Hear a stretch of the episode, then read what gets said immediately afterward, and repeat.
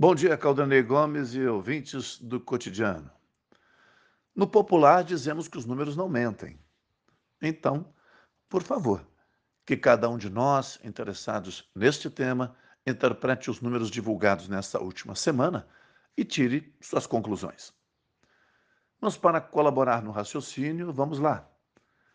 De domingo para segunda-feira, 14 de dezembro, Pelotas passou de 88 para 92 pessoas internadas em hospitais e de 221 para 223 mortes. Avaliando estes e outros dados, o governo do estado não pensou duas vezes e confirmou o município como de altíssimo risco para a contaminação pelo novo coronavírus. Mas aqui na localidade, as diferentes formas de pressão não cessam.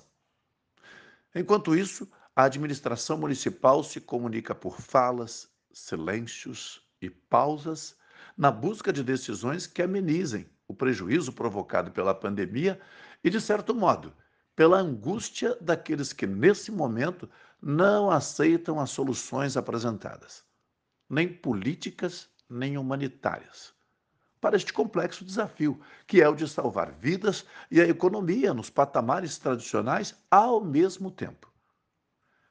Resta-nos, portanto, após mais um silêncio e pausa, o comunicado da prefeita Paula Mascarenhas, durante esta terça-feira, sobre qual deve ser o nosso comportamento, considerando que a bandeira é preta. A regra parece que vai ser vermelha e os embates não indicam bandeira branca.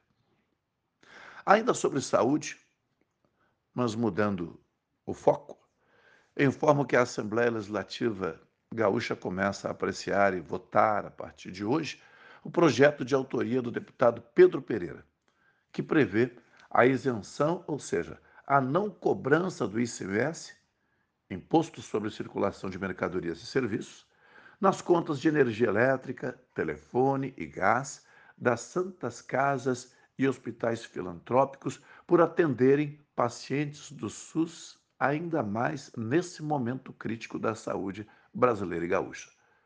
Seguindo esse raciocínio, o deputado que é do PSDB, juntamente com a sua colega deputada Luciana Genro, do PSOL, apresentaram uma emenda no sentido de também não cobrar o ICMS das clínicas de hemodiálise e de oncologia.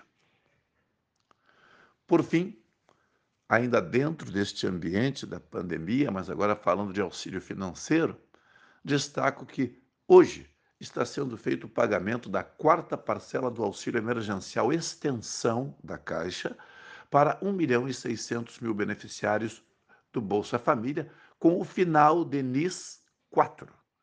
Ao todo, vão ser 15 milhões e 800 mil brasileiros contemplados. Para quem já recebe o Bolsa Família, nada muda, ok? O recebimento dessa quarta parcela é do auxílio emergencial extensão e atende aos mesmos critérios e datas do benefício regular, permitindo a utilização dos cartões nos canais de autoatendimento, unidades lotéricas e correspondentes Caixa Aqui ou por crédito na conta Caixa Fácil.